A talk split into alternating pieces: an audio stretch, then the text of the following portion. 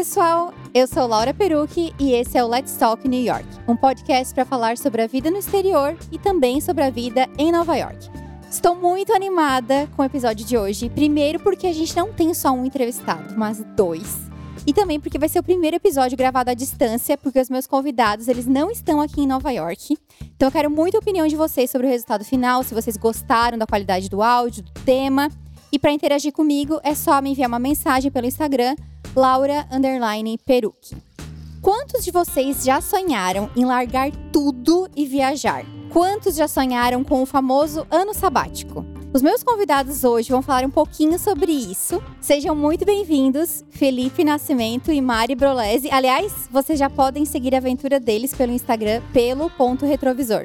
Oi, Laura! Eu fiquei muito feliz com o convite de participar aqui do podcast. Primeiro, porque a gente sempre ouve podcast enquanto a gente tá viajando. Muito, são muitas horas no carro. Olá, prazer, Felipe. É, acho que vai ser muito legal. Obrigado pelo convite. Vai ser super interessante falar dessa viagem e tem muita gente que pergunta. E acho que o podcast vai ser uma ótima forma de passar o que a gente aprendeu nesses últimos oito meses na estrada. Bom, eu conheci o Felipe Amari em 2015 é, o Felipe veio transferido para Nova York, ele é da área financeira. E ele era amigo dos nossos amigos. A Mari é advogada, ela inclusive retomou os estudos aqui, atuou na área aqui. E no ano passado, durante um brunch, eles vieram com essa história pra gente. De que eles iam embora de Nova York, né? Compraram um carro e foram embora pro Brasil. Mas não sem antes, né, passar por um monte de lugares. Eles estão fazendo uma viagem que vai completar é, um ano em junho. Eles atravessaram os Estados Unidos, então eles saíram de Nova York né, até o Canadá, Alasca, e agora eles estão na Califórnia, onde eles vão começar a descer. E eu convidei os dois para participar porque eu sei que muita gente tem curiosidade sobre esse tipo de viagem, né? E sobre esse estilo de vida que eles estão que eles estão tendo agora. Então, primeiramente, eu queria agradecer vocês por toparem. Eu queria que vocês contassem um pouco como que foi a vinda de vocês para Nova York. Vocês são de São Paulo, né? Depois, como que surgiu esse plano da viagem? Bom, a nossa história em Nova York começou em 2014. Nessa época, o Felipe era trainee de um banco internacional e ele fez rotação entre várias áreas. Uma dessas áreas era em Nova York. Ele ficou trabalhando aí três meses, o pessoal gostou muito e ofereceu uma vaga permanente para ele. A gente estava namorando e aí que ele me ligou de Nova York falando que ele tinha recebido essa proposta e se eu queria ir com ele, como é que a gente ia fazer, e que se a gente fosse junto, a gente deveria ir casado, pela questão do visto, né? Pra eu conseguir trabalhar, estudar tudo em Nova York. Esse foi o meu pedido de casamento, inclusive. Super prático. Super é, prático. Já tava pegando o estilo nova-iorquino já. Direto é. ao ponto. Eu gosto de pensar que a gente ia casar de qualquer forma e que Nova York só deu uma forcinha. Mas aí daí a gente se casou em três meses, fez tudo bem rápido. Fê mudou para Nova York. Eu ainda fiquei para trás um pouco, porque eu tava trabalhando, então eu ainda fiquei trabalhando no Brasil uns seis meses. E aí depois a gente se mudou. E aí, em 2015, já estavam os dois em Nova York, morando lá. É, eu trabalhava num banco internacional, é, entrei no programa de trainee, fiquei esses três meses e depois dei muita sorte em ter conseguido a vaga de ir para Nova York. Acho que era, era uma ótima oportunidade e acho que a mudança em si foi aconteceu muita coisa em pouco tempo, muito rápido. Acho que é o mesmo com você e com o Thiago, né, Laura? Isso já de certa forma prepara para muita coisa para frente. Antes disso, vocês vocês tinham algum plano como casal? Vocês falavam, vocês tinham pretensão de morar fora? Ou era só assim, ah, eu acho isso legal, mas não sei se isso vai acontecer comigo algum dia? Vou contar uma história paralela aqui, porque eu e a Mari, a gente, o pedido de namoro comecei a namorar com ela dois meses, e daí depois eu fui morar nos Estados Unidos seis meses. Seis meses. Eu vim para um outro programa de estágio, e agora fiz pedido de casamento e fiquei mais seis meses fora aqui.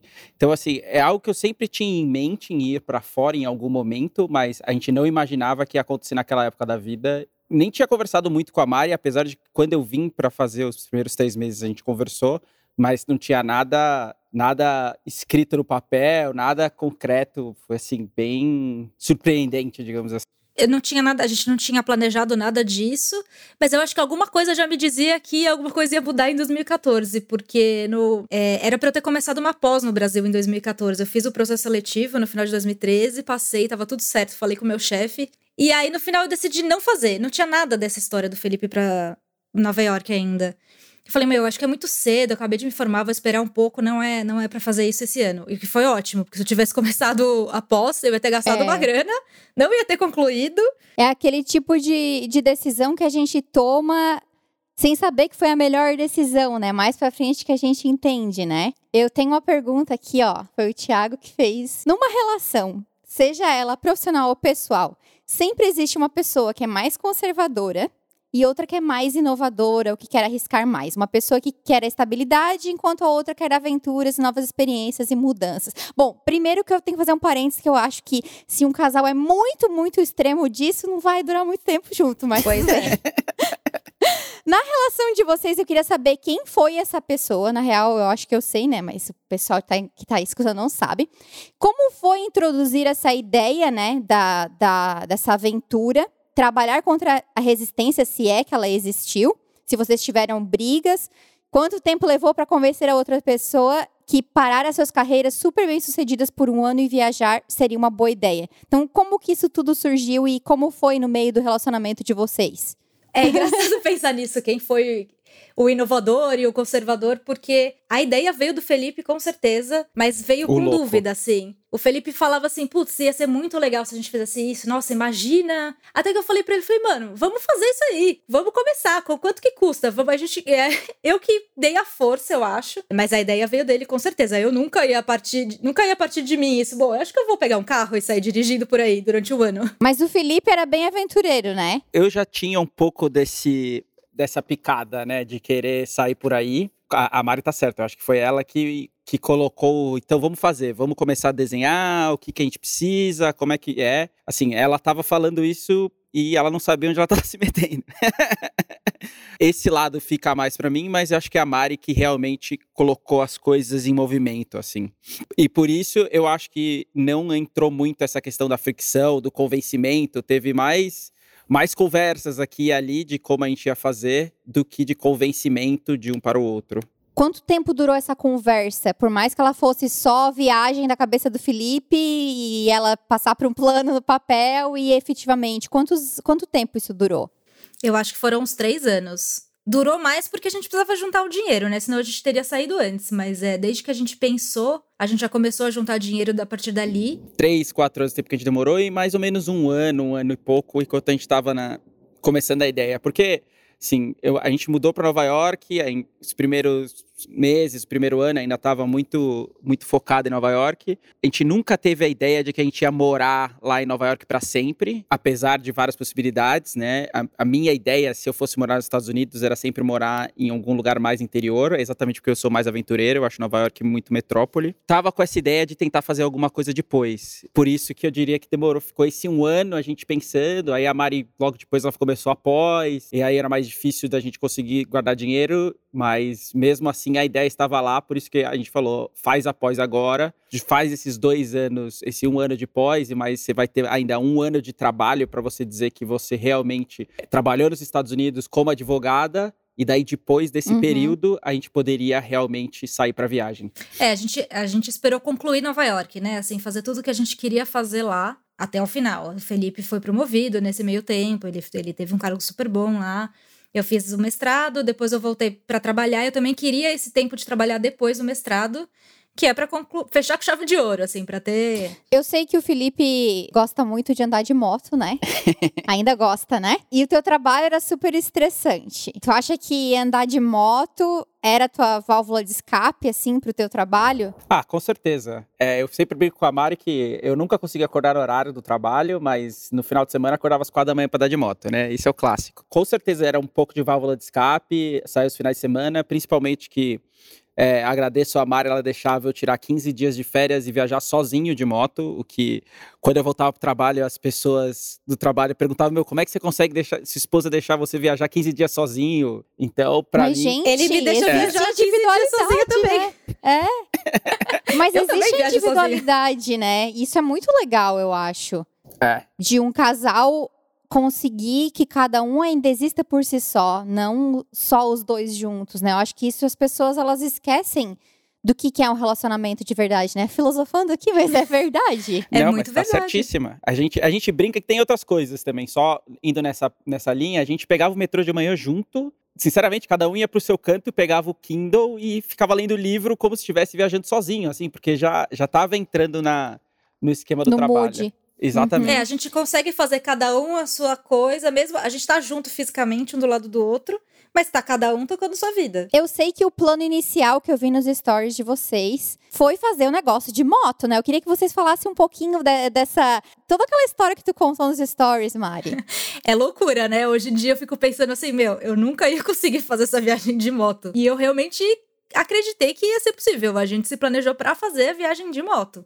A gente comprou todo o equipamento, leu, a gente leu vários livros, viu, viu vários é, blogs, a gente seguiu um monte de gente que estava fazendo essa viagem de moto. E aí a gente. Essa só... mesma viagem que vocês estão fazendo. É, essa rota É, de pelas Américas é uma rota meio famosa até. Tem muita gente que dirige ou do Alasca até a Argentina ou ao contrário, né, subindo. A gente só não foi de moto porque a gente, a gente se preparou para uma viagem teste e aí a gente viu que não ia é, caber a quantidade de coisa que a gente queria levar na moto. Foi uma questão de peso, né? Tudo que a gente precisaria levar, mas nós dois em cima da moto, a moto não ia comportar. Essa foi a primeira vez, foi a única vez, na verdade, na, no planejamento que a gente sentou e conversou, porque eu vi que eu não ia conseguir fazer a viagem de moto. A gente já tava com dinheiro pronto, já tava tudo certo que a gente ia, a gente ia sair. E o Felipe gosta muito de moto. Essa era uma coisa que ele queria Sim. fazer durante muito tempo. E aí eu sentei, a gente sentou pra conversar, falei, Fê, se você precisa na sua vida fazer um ano de viagem de moto, você vai, eu não vou. A gente se encontra no meio do caminho, a gente se encontra depois, eu não sei, eu, vou pra Europa. Foi o que eu falei. Eu vou fazer um mochilão na Europa.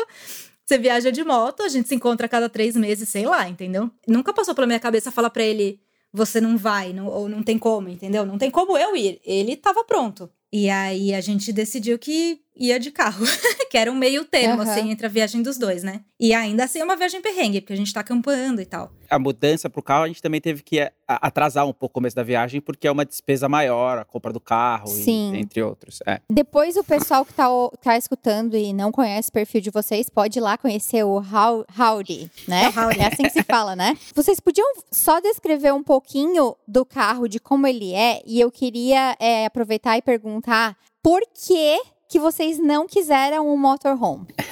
Eu, eu não sei essa resposta, mas é que quando a gente pensa nesse tipo de road trip, e com muita gente que tá na internet fazendo essas road trips, acha aquele travel share, acho que é assim Sei. também, tá com esse tipo de, de carro, né? De, de transporte. O Audi é um carro de aventura, né? Ele é um carro 4x4 que anda em qualquer terreno. O fato de ele ser um carro de aventura é muito importante, era muito importante pro Felipe, porque na moto ele conseguia, conseguiria entrar em qualquer lugar, e aí ele queria que também conseguisse dirigir em qualquer terreno. Então o Audi anda em neve, em lama, a gente já enfiou ele, já atravessou rios. Qualquer lugar a gente consegue passar com o Audi, não tem nenhuma estrada assim que ele não vá. E essa liberdade é muito importante pra gente. A gente acampa em qualquer lugar, a gente entra com carro em qualquer lugar.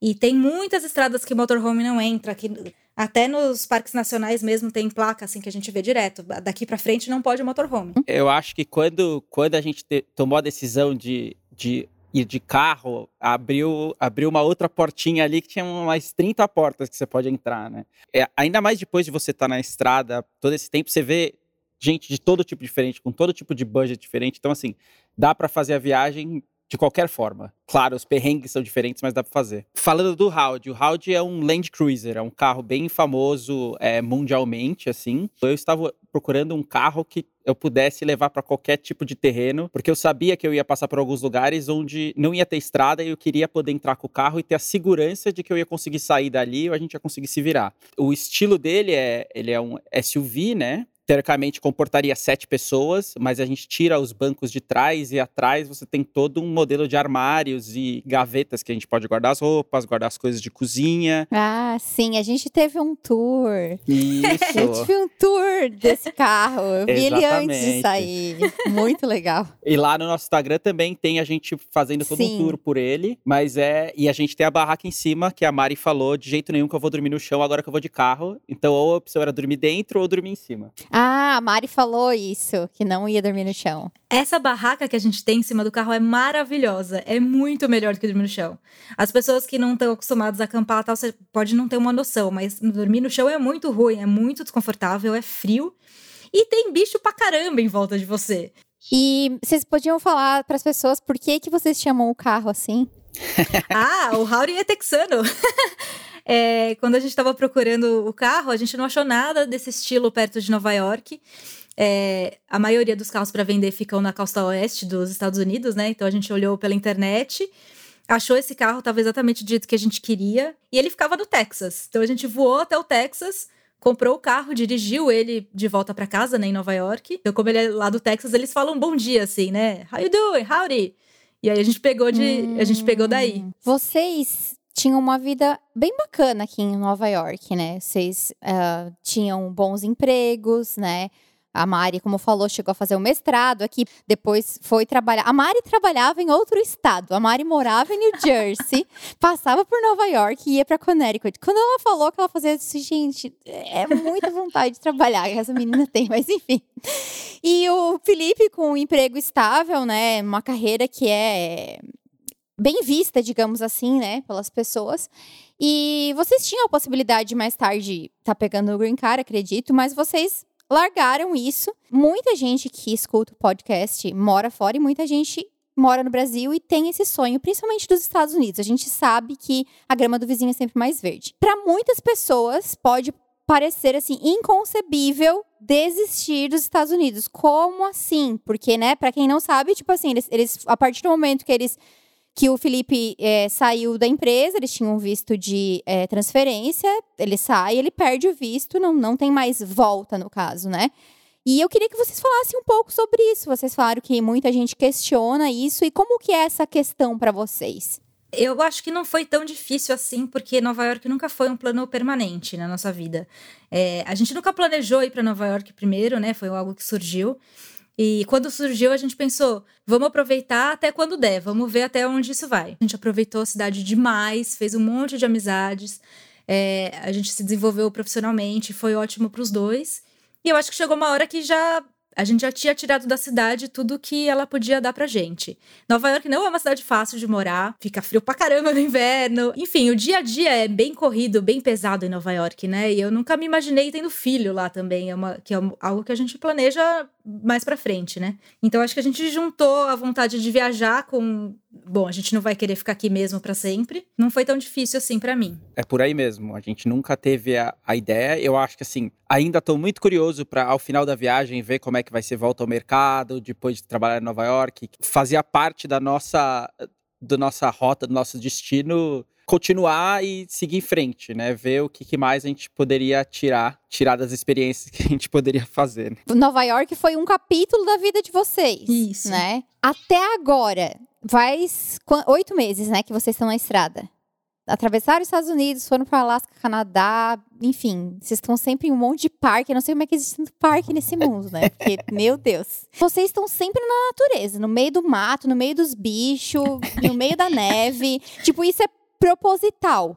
É proposital, sim. É mais barato, né? Primeiro, acampar do que ficar em hotel. Quando você fica numa cidade grande, você, é, normalmente você fica em hotel, né? Não tem muita opção de camping. A gente tirou essa viagem para conhecer os Estados Unidos e é um país gigante, super diverso. Esse era um dos objetivos da viagem, conhecer o país, não só os Estados Unidos, né? A gente vai viajar pelas Américas inteiras, então a gente vai é, conhecer a América Central e a América do Sul também. Mas eu gosto muito de cidade. De vez em quando a gente vai sim. Eu fui para Seattle, que era uma cidade que eu não conhecia. Passei em Los Angeles. Agora a gente tá em San Diego. Eu acho que essas foram as cidades maiores que a gente foi na viagem. Tirando as do Canadá, né? É, a, a proposta da viagem era mais ir pro mato mesmo. E, assim, porque a gente está de carro, a gente pode acessar alguns vários lugares diferentes que você não poderia acessar de avião, como as cidades grandes. Então acho que isso também é um, tem um pouco disso, né? A gente aproveita para conhecer os lugares que, meu, a gente só vai conhecer porque a gente está aqui. Eu nunca voltaria, eu nunca tiraria férias para vir para cá. Então, já que estamos aqui, é, vamos conhecer esse lugar. E assim, até agora, como que tá sendo esse esse ano sabático para vocês? Está sendo melhor do que o esperado? Para mim tá melhor do que esperado. Eu tô super feliz. A gente não quer que a viagem acabe nunca, tanto que a gente se planeja para fazer um ano, talvez um ano e meio. A gente provavelmente vai fazer mais do que um ano e meio. Porque vocês ainda estão nos Estados Unidos, né? Então, era para ficar só seis meses aqui, já, já, a gente já tá oito. E é uma questão de equilíbrio com o dinheiro também, né? Porque o nosso dinheiro é limitado. A gente saiu com aquele valor e agora ele só vai diminuindo. A gente não tá trabalhando, né? E isso é meio aflitivo de ver, assim. A gente refaz as contas direto, pelo menos uma vez por semana. Ai, meu Deus, não vai dar, a gente vai ter que terminar a viagem agora. Mas por enquanto tá tudo certo, a gente tá confiando que as contas estão certas. O Felipe tem um pouco do lado dele de trabalhar em banco, então eu tenho um, um Excel gigante, uma planilha para seguir todos os gastos que a gente tem e ver tudo. O dinheiro ele tá separado de diversas contas, porque a forma de viajar também, não quero focar o dinheiro só em um lugar. Se dá algum problema no cartão, você não tem mais acesso. Então tem tudo isso. Tem que contar com os imprevistos, né? Se o carro Exatamente. estraga, aquela coisa que já aconteceu também, né? A gente já estourou nosso budget para mecânicos. É, a gente vai ter que tirar dinheiro de algum outro lugar agora, se der algum problema no carro, que vai acontecer com certeza, né? né? É difícil você estar na estrada e esperar que o carro nunca vá quebrar. E já que a gente tá falando sobre essa questão de orçamento, vocês precisaram redefinir muita coisa, né? Quanto a consumo, quanto aos bens materiais. Vocês levaram um pouco de coisas pro Brasil, né? Antes de sair de viagem, eu lembro. Mas o resto das coisas vocês venderam tudo. E eu também lembro, né? Eu vi o carro de perto, eu vi o espaço que vocês tinham, as roupas e tal. E, enfim, foi uma mudança bem significativa, né? Para um, casal que estava num apartamento e morando numa cidade como Nova York, né? Que é uma cidade do consumo, assim, né? Estados Unidos, no geral, é um país do consumo. Como é a vida de vocês? O que, que vocês carregam com vocês hoje? E o que, que mudou até agora da relação de vocês com o consumo? Tem alguma coisa que vocês sentem falta, assim? Como é que é isso? Quando a gente começou com essa ideia de viagem, o modo como eu comprava as coisas já começou a mudar. Se eu fosse comprar uma bolsa que duraria uma bolsa boa, tal, que ah, vai durar 10 anos, eu não vou comprar, porque eu vou viajar daqui a dois, entendeu? Eu vou fazer o que com essa bolsa? Não faz sentido ter. Eu comprei uma bota de inverno quando eu cheguei em Nova York, que foi a que eu usei em todos os invernos. O Fê e eu, a gente já não tinha muitas coisas antes, assim, de muita quantidade de roupa, muita quantidade de objeto. E se planejar para uma viagem assim é gostoso, então não era uma. Eu não tava sentindo falta, sabe, de comprar mais um vestido. Aquilo, aquele Uhum. dinheiro tava indo para um outro lugar que ia ser muito mais legal do que ter uma roupa nova. A gente comprou algumas coisas específicas para viagem. De boa qualidade, que fosse durar a viagem inteira, né? Eu tenho, tipo, cinco camisetas que elas vou, lav vou lavando elas bastante. Só quero comentar uma história de comprar coisa. Tá faltando um ano ainda pra viagem. A Mari olhava para azeite e falava assim: ah, não, não vou comprar outro azeite, porque. não precisa." Que o azeite ia durar pra sempre. A gente tem que comprar azeite umas três vezes, umas três vezes. A Mari falou: não, não, não vamos comprar mais azeite que, que vai dar. É. Essas coisas que duram, assim, eu não queria comprar mais. Acabou, putz, acabou o shampoo. Sim. Não, não vamos comprar mais shampoo, então. Como se eu não fosse usar shampoo na viagem, né? Eu queria saber, aproveitando isso, quais são os maiores perrengues que vocês passaram até agora nesses oito meses? Essa é uma pergunta que sempre, sempre aparece quando a gente, a gente manda pergunta. É, Quando vocês saíram, eu até. Eu não sei se eu fa- falei pra alguma das meninas. Falei, ah, eu acho que eu não, não teria essa.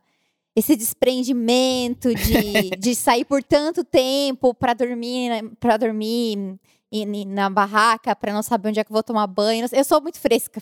Pra algumas coisas eu sou muito fresca. Eu acho que é por isso que as pessoas têm essa curiosidade. Porque muita gente também quer isso, mas também não quer pagar o preço. Exato. É, essa questão de no- é, ser fresca, tal, questão de banheiro, chuveiro.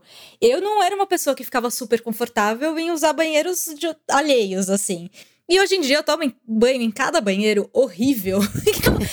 Aham. Eu nunca imaginei que eu ia fazer isso. E eu não ligo, porque assim, eu vou lá, eu tomo banho, eu saio e tô, eu tô no meio assim de um, de um parque maravilhoso, sem trabalhar, sem horário, poder fazer o que eu quiser fazer. Assim, não vai ser um banho quentinho, com um pouco mais. com azulejo um pouco mais limpo que vai me tirar daqui, entendeu? Eu, eu levo tudo na, na graça, assim. Não teve nada que eu falei, meu Deus, vou parar a viagem porque não é mais. Não é possível. eu vou ter que usar esse banheiro. E os perrengues, na verdade, vão começar agora que a gente vai descer pro México, né? América Central. Estados Unidos é mais tranquilo, assim. Até agora foi a parte fácil da viagem. É o que a gente Uhum. acha, né? Vamos ver. O que eu queria comentar também disso, a que a Mari falou, dessa questão do banheiro e tal, mas querendo ou não, eu fazia as viagens de moto e tal, eu diria que eu tava um pouco mais acostumado, principalmente que sou eu que puxei mais pra esse lado de aventura, eu gostava de acampar, já fazia isso. A Mari evoluiu assim. 300% de se acostumar com as coisas. Eu lembro a primeira vez que a gente foi fazer o, que a gente chama de wild camping, que é camping selvagem, que é no meio do nada, você não tem banheiro, você não tem água, não tem nada. Assim, deu seis e meia da tarde, começou a escurecer, a Mari começou a ouvir grilo, ela falou, não, vou subir pra barraca, pelo amor de Deus. A gente só tinha acampado em camping estabelecido, que tinha o um banheiro, tinha uma pessoa ali cuidando. Dessa vez que o Felipe tá contando... Camping gente... Nutella. Camping Nutella, Camping isso. Nutella. Essa vez que o Fê tá contando, não tinha nada. A gente saiu na estrada, pegou um espacinho e, e resolveu dormir ali. Nossa, eu tava com muito medo mesmo. São os barulhos que você nunca ouviu antes. Parece que tá tudo muito perto. Quando fica escuro ainda, você não consegue ver nada, né? Deu seis da tarde, já tava escuro. Eu falei, eu vou subir pra barraca. E o Felipe, fica aqui fora, vamos ver as, as estrelas. Olha esse céu maravilhoso. Eu, fica aí, pode ficar vendo a estrela, eu vou subir pra barraca. Hoje em dia já não tenho problema nenhum. A gente acampa em qualquer lugar. Tem uma vvez que a gente tava acampando lá no Alasca. Foi a primeira vez que a gente acampou com muito vento, assim. E Ai, a, gente tava, a gente tava acampando no trecho de rio, assim, que tava seco, né? Então tinha, era bem are, arenoso, assim, começou a ventar pra caramba. E infelizmente na barraca tem um, tem um zíper lá que ele tava batendo muito. E eu resolvi abrir um pouquinho só o zíper pra ele não ficar batendo no outro durante a noite inteira enquanto tava ventando. Aí quando a gente acordou, ventania, areia, já sabe, né? Barraca tava com areia até as tampas. Tava lotado de areia, o cobertor, o travesseiro, o lençol, nosso pijama, meu cabelo. e ainda tava ventando, para fechar a barraca no vento foi puta do é, trabalho também. Não, e daí depois o engraçado é você, num, aqui nos Estados Unidos você tem os lava-jatos, né? Você não lava-jato com uma barraca levantada, um aspirador dentro da barraca tentando aspirar um monte de areia que tinha entrado na barraca. Eu vi aqui que tu falou que tu criou uma regra de não acampar em temperaturas negativas. Ah, sim. Depois de sofrer muito, a gente cria essas regras. As pessoas sempre perguntam: nossa, mas como é que vocês dormem com esse frio? E na verdade, dormir nem é o problema, porque a nossa barraca é quentinha, a gente tem bastante cobertor, a gente coloca é um pijama bem quentinho. O problema é que, assim, você tá no camping das 5 horas da tarde e já tá escuro. E tá frio. E você não tem o que fazer e você não tem para onde ir também. Se eu tivesse um RV, alguma coisa assim, você fica lá dentro, né? Você cozinha lá dentro, você pode ler um livro lá.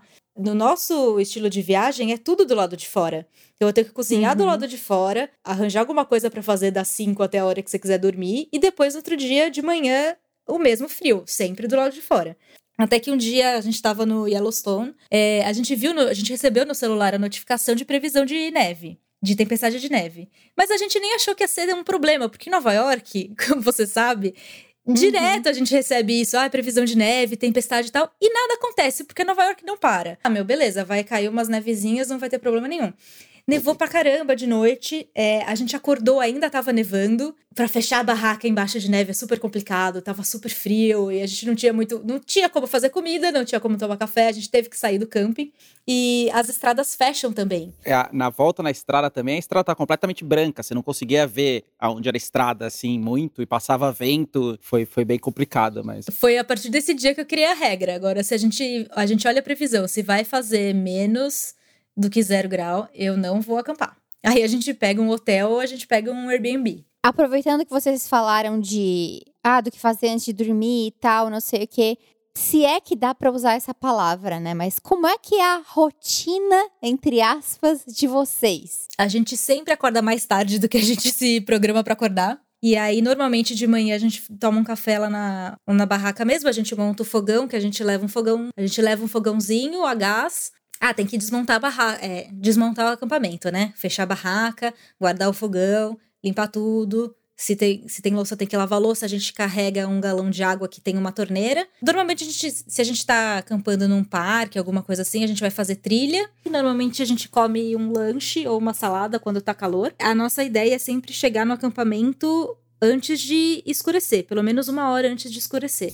E quando a gente tá em movimento, a gente acorda de manhã, tira o carro, para a salada, lanche que a Mari falou, a gente, normalmente a gente já sai não com um destino, tipo, a gente tem que chegar nesse lugar até o final do dia.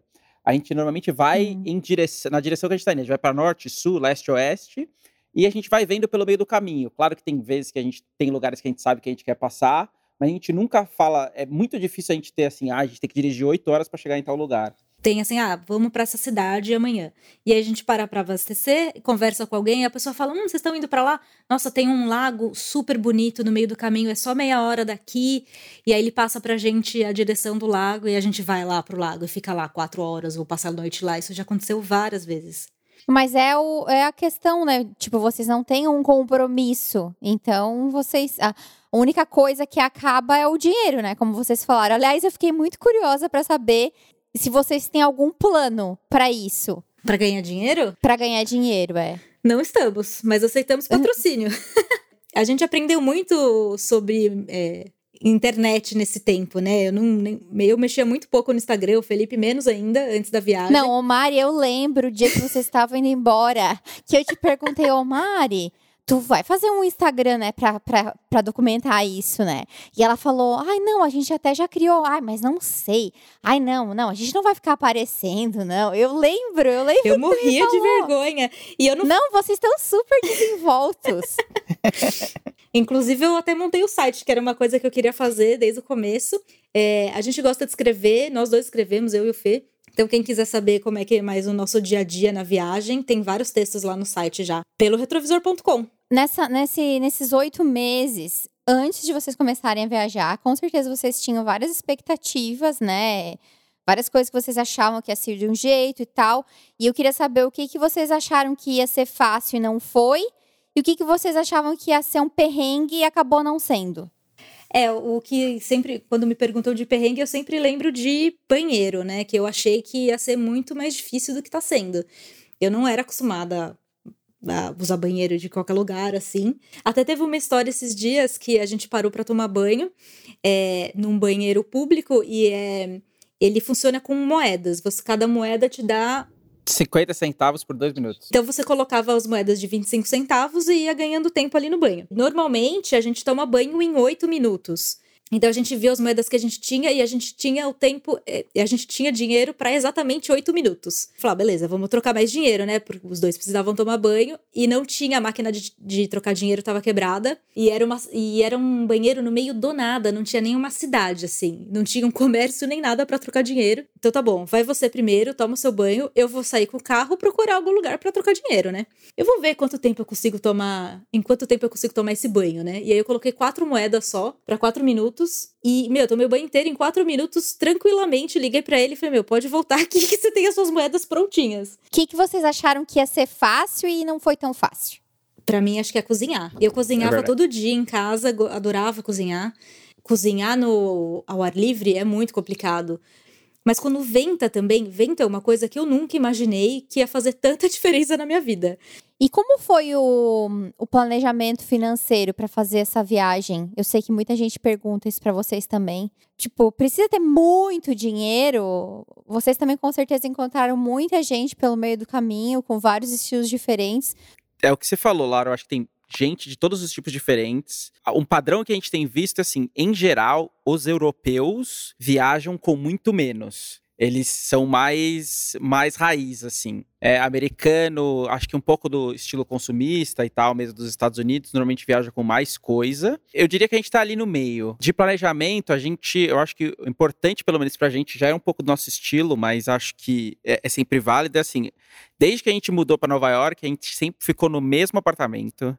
Eu tô com a mesma TV. A gente chegou em Nova York em 2014, só eu trabalhando, aluguei o apartamento que deu, comprei as coisas e continuou naquele padrão durante cinco anos. E nesses cinco anos, a Mari começou a trabalhar, eu subi de posição no banco, várias coisas mudaram. Então, todo esse dinheiro a mais que entrou, ele simplesmente ia para um para poupança, né? Para os nossos investimentos. Foi importante para a gente e, e, algo que a gente teve muita discussão quando a gente começou a planejar a viagem, etc. Era a gente pode fazer a viagem em um ano vamos cortar tudo e não vamos no cinema, não vamos sair para beber, é, não vamos fazer nada, vamos fazer tudo dentro de casa. Mas a gente não queria perder esse lado com os nossos amigos, aproveitar Nova York. É, porque é uma cidade tão cara, né? É, cidade cara, exatamente. Mas não assim, vale a pena ficar em Nova York só trabalhando e ficar dentro de casa, né? Ela exatamente. É uma, é uma cidade cara, é. mas é uma cidade incrível, tem um monte de coisa para fazer. É. Então foi, a gente ficou os três, quatro anos economizando por causa disso, porque a gente sabia que a gente conseguiria economizar ainda aproveitando o dia a dia. Claro, a gente diminuiu algumas coisas. Cinema em Nova York, a gente só ia quando a gente queria muito ver um filme no cinema. A gente não ia ver qualquer filme. O mais importante pra gente foi realmente manter o mesmo padrão de vida, de consumo assim, desde que a gente chegou, que era um nível confortável. A gente não precisava aumentar as coisas, né? Eu acho que ter um objetivo grande, assim, e, e, muito legal como esse de fazer a viagem, te ajuda bastante, porque quando você vai gastar dinheiro, uma coisa que eu sempre pensava era assim: ah, eu posso sair para jantar aqui e gastar 40 dólares. Isso seria quase que um dia inteiro para mim no, na América Central. Putz, não vou, então eu vou comer em casa, entendeu? Eu já tenho comida em casa. Queria fazer uma pergunta mais profunda para vocês. Eu queria assim saber o que que, que que, já mudou em vocês como, como pessoas, como seres humanos nesses nesses oito meses. Com certeza vocês eram uma Mari e o Felipe quando saíram, quando saíram do Brasil, lá em 2014, 2015. Não eram as mesmas pessoas que saíram de viagem e hoje não são mais as mesmas pessoas que saíram de viagem oito meses. Então, assim, o, o que, que mudou, assim? Eu acho que mudou tudo, assim, nós somos pessoas completamente diferentes, como você falou. Nossa visão de mundo tá muito diferente. O mais incrível dessa viagem, eu acho, é poder conversar com pessoas é, de backgrounds diferentes, que têm visões diferentes de vida, que levam a vida, né? De outras formas, porque a gente, a gente convive muito com quem é muito parecido com a gente, né? Primeiro, quando a gente nasce na nossa cidade, lá, a gente fica lá, a gente só, só vivendo aquela vida. Você nem sabe que pode fazer diferente. Você não precisa trabalhar sempre, você pode tirar um ano, você pode. Ou, que foi o que a gente fez, né? A gente encontrou com duas pessoas que eu tava pensando nisso esses dias, completamente diferentes, na mesma situação, em camping. Um deles é um cara super gente boa, dinamarquês estudado, o cara trabalhava em banco, tinha um cargo super alto, ele estava viajando sozinho e o cara falava super bem. E a gente conversou com ele sobre, assim, é, política no país, nos países nórdicos, como é que é o sistema de ensino. E aí, uns dias depois, a gente estava num outro camping, tipo uma banheira natural, assim. Uma jacuzzi? Um, tá tipo uma jacuzzi? jacuzzi natural, é. De água de, da, da nascente, assim. Então a gente estava lá tomando uhum. banho. E aí tinha um senhorzinho que começou a conversar com a gente bem velhinho, quase sem dente, americano. É, e aí ele contou da vida dele que era assim, um desastre depois de outro desastre. Ele era veterano de guerra, aí ele começou a beber porque ele estava com depressão, perdeu a mulher. E aí a casa dele foi levada no furacão. E ele esperava receber, sei lá, pelo menos 30 mil dólares do governo, né? pela casa dele, ele recebeu 500 dólares. E ele estava morando no carro ali no camping para sempre, porque era a única coisa que ele conseguia fazer. E ele é sozinho, assim, completamente sozinho. E poder conversar com essas pessoas é incrível, assim. De, de nenhuma outra forma a gente teria essa oportunidade. Eu, eu falo que eu ainda não sou maduro o suficiente, que eu ainda vou, ainda vou fazer 30 esse ano. Então, Ainda sou moleque. É um baby. é um baby. Com certeza. Eu acho que desde que eu saí do Brasil em 2014, mudou pra caramba Nova York, minha cabeça. Eu acho assim muda como pessoa, mudou muito de trabalho e agora na viagem é uma transformação profunda de pessoa, de vivência, assim, ser mais tranquilo em geral, a, as coisas vão dar certo. Um pouco do que a Mari falou, que a gente vai ver agora mudança mesmo, é quando a gente começar a América Central, América do Sul. Nos Estados Unidos é muito fácil, né? Você sempre tem um Walmart que você pode fazer compra, ou usar o banheiro do Walmart, o Wi-Fi do Walmart. Teve essa evolução, então eu acho que foi um estágio número um da viagem, foi essa parte da América do Norte. Então teve uma evolução aí, nossa, se acostumar com a viagem. E agora vai ser a parte 2, que vai ter uma outra evolução pessoal, porque na América Latina a gente sabe que as pessoas são muito mais acomodadoras, são muito mais amigáveis. Eu imagino que a gente vai ter mais interação. Tem a parte do espanhol que eu não falo, a Mari fala, vai ser muito interessante. Então, assim, são estágios que a gente vai passando. Eu acho que a gente é mais acelerado porque são várias experiências muito próximas uma da outra pela viagem, que a gente está mudando de lugar, etc. Eu tenho muita curiosidade em voltar para o Brasil depois desse um ano e meio, conversar com amigos, etc. E ver o que, o, que as pessoas olham para mim e falam, meu, o que, que é isso? Como é que você tá?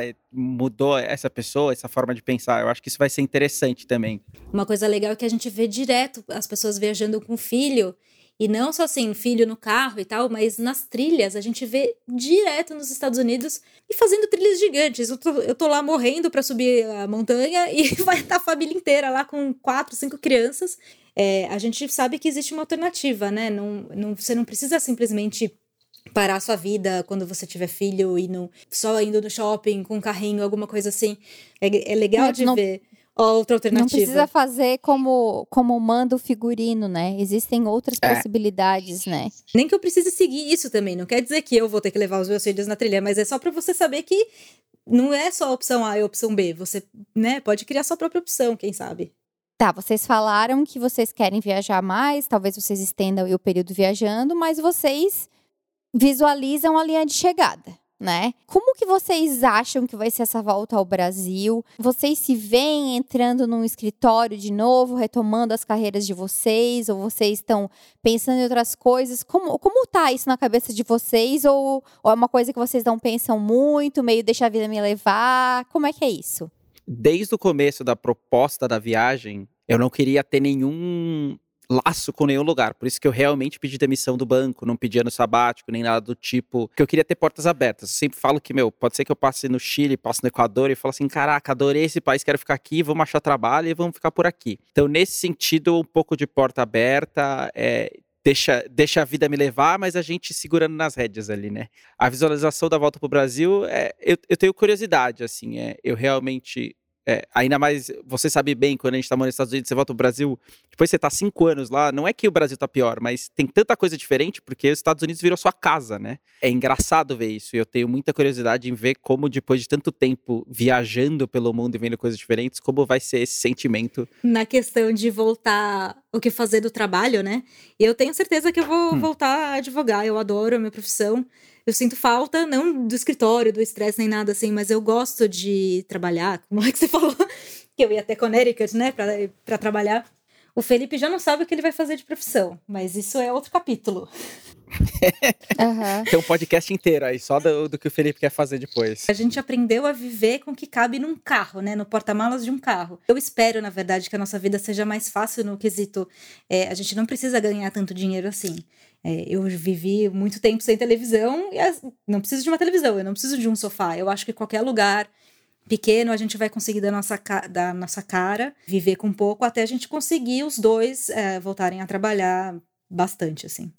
Gente, queria que vocês deixassem aí de novo o, o Instagram de vocês, o site de vocês e o pessoal pode falar com vocês, né? Se tiver alguma dúvida, alguma pergunta, alguma curiosidade, pode mandar para vocês. Eu nem vou nem perguntar se pode, porque eu sei que pode. Pode, a gente adora conversar com as pessoas, a gente recebe mensagem todo dia e a gente sempre responde, é muito legal essa interação. O nosso Instagram é pelo.retrovisor e o nosso site é peloretrovisor.com. Vamos fazer uma campanha aí, pessoal, para pelo retrovisor no YouTube. Será? Ah, o site já saiu, o próximo passo, YouTube? Gente, queria muito agradecer, foi muito bom falar com vocês, que eu espero que inspire o pessoal que tá aí. Eu achei muito legal é, tudo que vocês contaram, mas principalmente todo esse desapego nas coisas materiais, de a gente realmente perceber que a gente não precisa de muito para ser feliz, né? Às vezes a gente fica focando só no ter e esquece da, das experiências, que no fim, da, no fim da vida é isso que a gente vai levar, né? Eu sempre falo para as pessoas, né, quando elas viajam para cá, tu não vai lembrar da brusinha que tu comprou na Forever 21, tu vai lembrar do jantar que tu fez, do passeio que tu fez, é disso. E eu acho que em outras proporções, óbvio, é isso que vocês passaram também, sabe? Vocês estão vivendo. Novamente, obrigado pelo convite, Laura. Acho que foi, foi, muito, foi muito legal falar aqui. Ah, eu adorei podcast. participar. Espero que olha o pessoal. Aí. nervosa. Que bom, olha, quem sabe mais pra frente, quando vocês estiverem lá pro final da viagem, a gente pode gravar outro pra vocês contarem outras histórias dessa segunda parte que promete aí, né? Então tá, pessoal, vocês mandem perguntas e comentários lá pra Mari e pro Felipe. Podem mandar para mim também, que eu quero escutar, saber o que vocês acharam desse formato com mais uma pessoa. E vocês já sabem, né? A gente se fala no próximo episódio. Tchau, tchau. Tchau, gente. Tchau, gente.